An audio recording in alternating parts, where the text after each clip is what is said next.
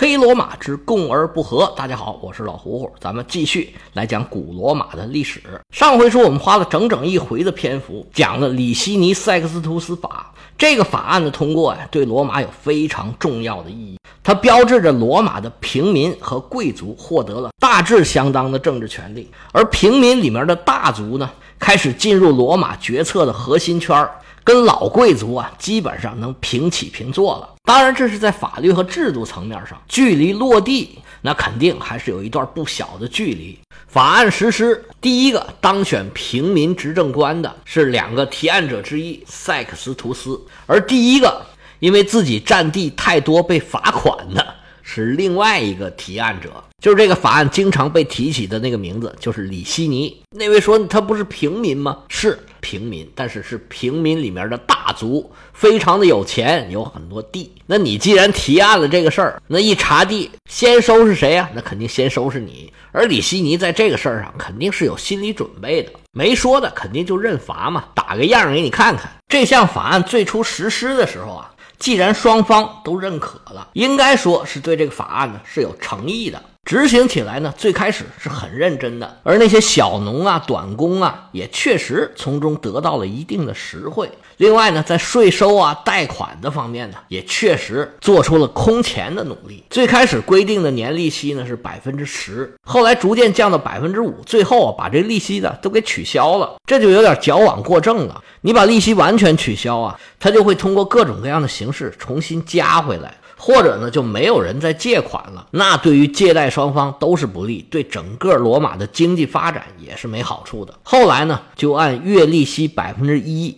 年利呢就定在百分之十二。应该说，这个利息啊，现在来看是很高很高的，但当时来说呢，还是一个基本上合理的利息。而且打此以后呢，凡是高利息的诉讼案，往法庭上一告，一告一个准儿。可能啊，这个债主会要回来他的本金。如果你利息要的过高，可能这利息啊就直接给你取消了。而且呢，有一些臭名昭著的出名的高利贷放贷人，平民组织的这个人民法庭就会传唤他。而且呢，一旦坐实了这个重罚的事儿啊，也不少见。另外呢，罗马加征了一种税，就是解放奴隶税。如果富人要解放自己的奴隶，要征百分之五的税。这是罗马有史以来第一次对贵族征税。虽然这税啊看起来也不是很多，名目也很奇怪，但是呢，毕竟对富人已经开始下手了。贵族利益那个大蛋糕已经被人拿小勺啊，开始一点一点往下咔嚓了。但是如果就这么就认为罗马的穷人得救了，从此不再有贫富之间的矛盾了，那可就是大错特错了。提出这里希尼法案的是什么人？是里希尼。当然了，也有塞克斯图斯，他们都是大族，坐着有房，躺着有地，银行啊都是他们自己开的，往出放高利贷的也有他们这些人。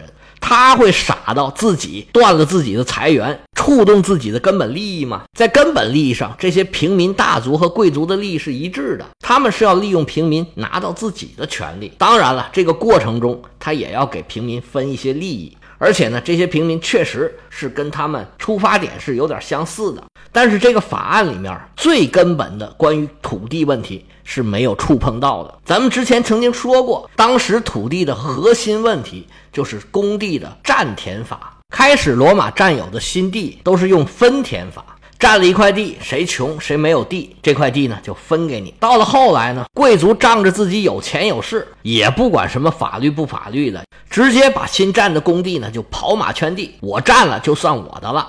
到了后来呢，虽然没有法律规定，这个占田法呢成了约定俗成了，加上使用奴隶劳动，才导致了各种小地产呢纷纷破产，又借债呀，又卖身的。才引发了在共和初期的各种社会矛盾和社会问题。罗马自从共和以来，就有不少人想动这块蛋糕，但是呢，谁动谁死。经过了一百多年的反复博弈，这里希尼法呀就很聪明，他把最难的地方呢给绕过去了。最难的地方是什么呢？是它的存量，就是罗马共和以来这一百多年，这些贵族和大户所私自占有的这些田产。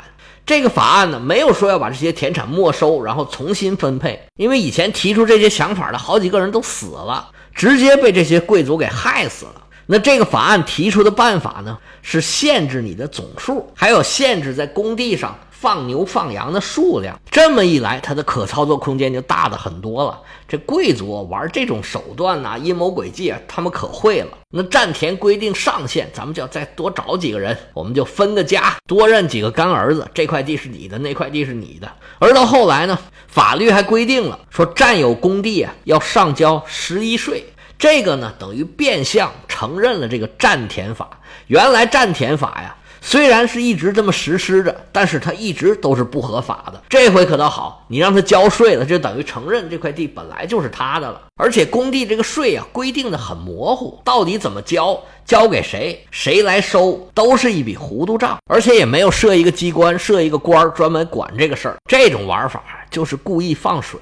反正老百姓也大字不识，最后收税的都是这些有钱的人，他们怎么可能这么严格的征自己的税呢？另外，关于分配新的工地有没有分呢？有，但是很少，跟富人占的这个大面积的田产比起来，那就是西瓜跟芝麻的关系。其实这土地问题有那么难解决吗？其实没有。如果真的有心丈量土地，摸清家底儿，然后呢把这个田收回来，分给每一个人。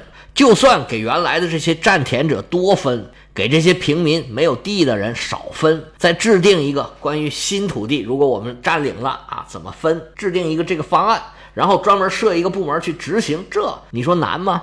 不但不难，而且呢，罗马一直有人提案说要这么做，但是每次提案都被驳回了。为什么被驳回啊？这个原因太简单了，贵族和平民里的这些大族，他并不想取消占田制，这个才是他们核心利益的所在。所以在这一点上，这些平民大族啊，是带着自己的私货进来的。虽然这个法案的通过让平民呢稍稍好过了一点，不过最贫苦的平民老百姓啊，他们的要求也不高，而且呢，有些改善是实实在在能看得见的。那么社会矛盾呢，确实得到了相当大的缓解。罗马自从石头政治之后啊，无论是平民还是贵族，都想了很多的办法来缓解阶级矛盾，而且呢，也确实因为外部的压力很大，罗马人呢为了生存下来，不管是平民还是贵族，都学会了妥协。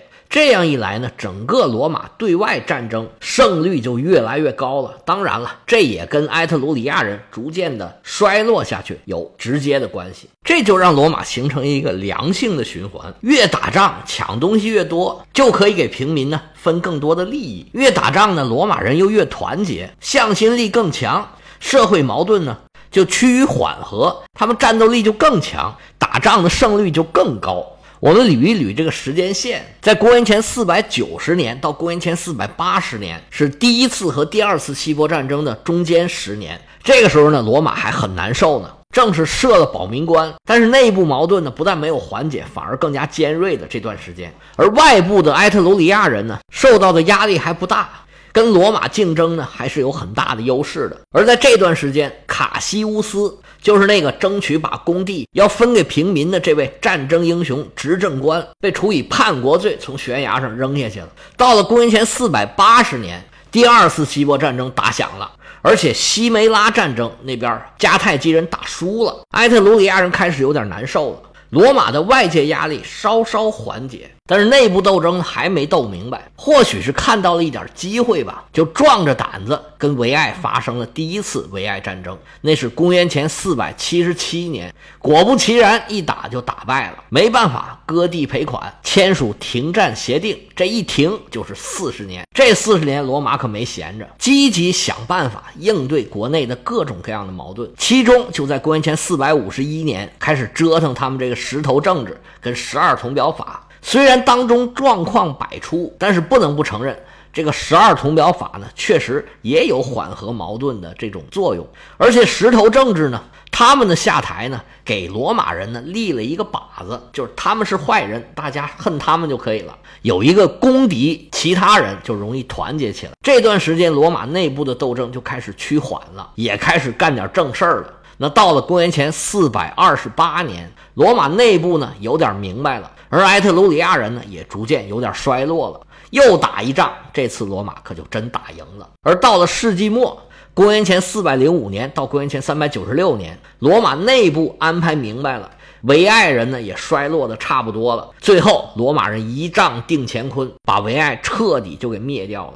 又过了六年，就是罗马人的奇耻大辱，被高卢人攻占了罗马城。这么一来呢，一方面啊，他是因为有了很多的工地，手里面有地就可以分；另外一方面呢，打这么两场大仗啊。罗马的底层平民呢，破产的就更多了。于是呢，又经过了几十年的博弈，到了公元前的三百六十七年，就有了这个里希尼法案。罗马内部的整合基本上算是完成了。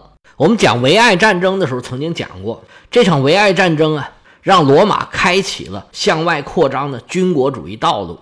而到了里希尼法实施的时候，内部整合的差不多，这个向外扩张的脚步就开始加速了。不过罗马从来呢也没闲着。我们曾经讲过，罗马就是一个从开始就以军事立国的这么一个国家。只不过到后来，由于周边的势力啊都比他们强，他不是不想扩张，他是扩张不出去。而且呢，由于共和初期开始，他们内部就斗争的很厉害，有点自顾不暇。所以向外扩张的脚步呢就减慢了。不过由于埃特鲁里亚人势力的下降，罗马自我的感觉逐渐也良好了起来。而且这个时候呢，国际环境对罗马来说呀也是比较友好的。公元前479年，希波战争结束了。波斯和希腊的关系啊，相对就比较稳定了。以雅典为首的这个提洛同盟，在爱琴海东部建立起来霸权了，同时呢，也有向西部扩张的这个趋势。而以迦太基为代表的腓尼基人的城邦，就处于守势了。腓尼基人甚至发展出以北非为基地的大地主阶级。但是提洛同盟的发展呢，挑战了以斯巴达为首的波罗奔尼撒联盟在希腊半岛上的霸权地位，而雅典向西扩张呢，就威胁到了叙拉古的势力范围，而叙拉古人呢。跟斯巴达人一样，他们呢是多利亚人，因为同宗同族，又都跟雅典为敌，叙拉古就跟斯巴达形成了联盟。到了公元前四百三十一年，就爆发了伯罗奔尼撒战争。实际上说伯罗奔尼撒战争啊，并不是很准确，这战争没怎么在伯罗奔尼撒打，应该是提洛同盟和波罗奔尼撒联盟之间的战争。在雅典和斯巴达的境内呢，双方都是低烈度的战争，其实双方并不是很想打。但是这个矛盾呢，就激化到那儿不打好像又不行，结果呢，后来就越打烈度越大，越打烈度越大，战线呢就开始拖到爱琴海的东部。其实就这么打一打呀，对雅典问题不大，因为它是一个海港城市嘛，它又有海上的霸权，陆上的利益它不要也就不要了。而斯巴达人呢，主要呢也不过去糟蹋糟蹋雅典的乡村地区。他们只是在那围着，也并没有想攻破雅典城。但是因为围城围的时间太长了，城市里生活条件又不好，雅典就爆发了大瘟疫。这样一下，这战争的天平就倾斜向了伯罗奔尼撒联盟，也就是斯巴达的这一边。到了后来呢，雅典准备发动赌国运的一战，远征叙拉古。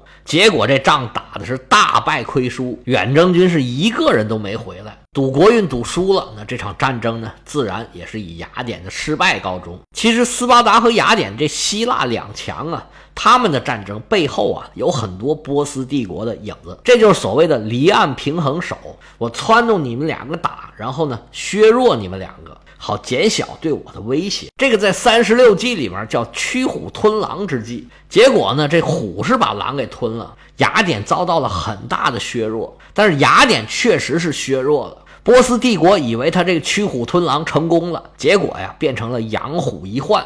希腊半岛上的几强互相斗争，结果呢北部的马其顿帝国又成长起来了，变成了一个更可怕的怪物。波斯呢就灭在了马其顿的第二代君主，算是有为的第二代吧。之前当然也有君主了，第二代就是亚历山大大帝。波斯帝国整个被他给打灭国了。国际上这些事儿呢，咱们再捋一捋这个时间线，让它跟罗马历史上发生这些事儿给对上。你看一看这里面是不是也有点关系？伯罗奔尼撒战争发生在公元前四百三十一年，一共持续了二十七年，一直到公元前四百零四年才结束。这段时间呢，就大致相当于第二次和第三次维埃战争的时间。第二次维埃战争呢，是公元前四百二十八年。第三次呢是公元前四百零五年，而雅典远征西西里呢，是公元前四百一十四年到公元前四百一十三年。这场战争毫无疑问，很大程度上牵制了叙拉古，要不然他们向意大利半岛上发展自己的势力啊，也是大概率的事件。所以这段时间，大家呢都是自顾不暇，给了罗马人一个时间窗口。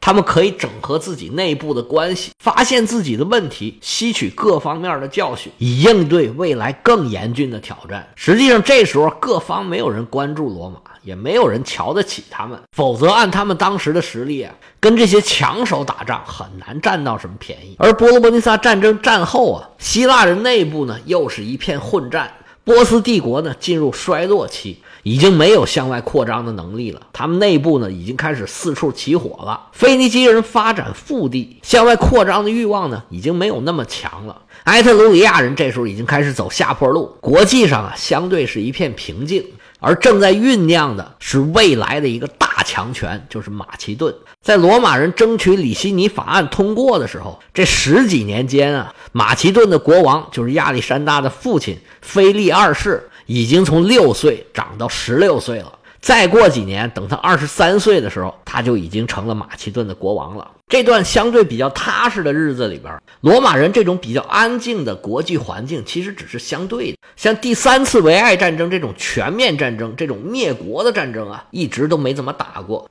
但是平常这种小打小闹、小摩擦呀，一直也没停过。实际上，当时的意大利半岛啊，颇有点像春秋时期，打的是这种有限战争。大家可以听一听我讲的那个克里奥兰纳斯，他就是共和早期的各个城邦打仗的基本的状况。他还有这种英雄惜英雄的这种人文气息。到了后来，才越来越向总体战方向演变。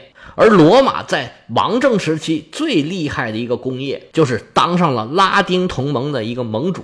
实际上呢，这拉丁姆地区啊，一共也没有多大。我们在上一部曾经讲过，拉丁姆地区最早的母城是阿尔巴隆加，那地方啊，风凉水冷，易守难攻。罗马人都是从阿尔巴隆加上下来的。不过，王政时期，罗马人就已经夺得了这个拉丁同盟的盟主的地位。这拉丁姆地区有多大呢？其实啊，比现在罗马市的面积可能还要再小一些。因为罗马市现在包括了台伯河以北、以西很多的地方，而拉丁姆呢，只是台伯河东南的平原地带，周边都被山给隔起来了。就这么大个地方，在罗马王政时期啊。散落着大几十个、上百个小的城邦，一个小村庄差不多就算是一个城邦了。而罗马在王政时期呢？当这个盟主啊，当的是稳稳的，他的实力已经远远超过其他的拉丁盟邦了。不过到了共和时期啊，罗马想要继承这个盟主的位置，那肯定有一些盟邦不愿意。于是啊，罗马为了捍卫这个盟主的位置，还颇费了一些周章，无非也就是打嘛。这也是共和初期罗马为什么困难的原因之一。除了埃特鲁里亚人，还有卡克文家族，还有周围的什么萨宾人呐、沃尔西人呐。还有拉丁人也都向罗马新的这个共和国开始发难，罗马还是很强硬的顶住了这段时期，依靠自己的武力值捍卫了这个盟主的地位。而我们之前曾经讲过一位战争英雄，身为贵族却为平民争取利益，最后呢被判叛国罪，从山崖上给推下去。这位啊。他就是斯普里乌斯·卡西乌斯，在第二次担任执政官的时候，恢复了罗马跟拉丁同盟永久的同盟关系。那怎么恢复的？无非就是打的呗。能成为拉丁盟主，对罗马来讲太重要了。首先是有一个兵源的补充，打仗死自己人当然心疼了，死别人就没那么心疼了，是吧？所以呢，要有同盟军。另外一个呢，你有一个同盟啊。它内部自然有一个向心力，有一个稳定性，后院起火的概率就很低了。大家守望相助，这么一来呢，实力就强了很多了。所以卡西乌斯才有这么大的功劳，有这么大的声望。但是这同盟内部它有这么和谐吗？罗马想要发展，它跟内部的同盟关系又是怎么样的呢？我们下回啊接着说。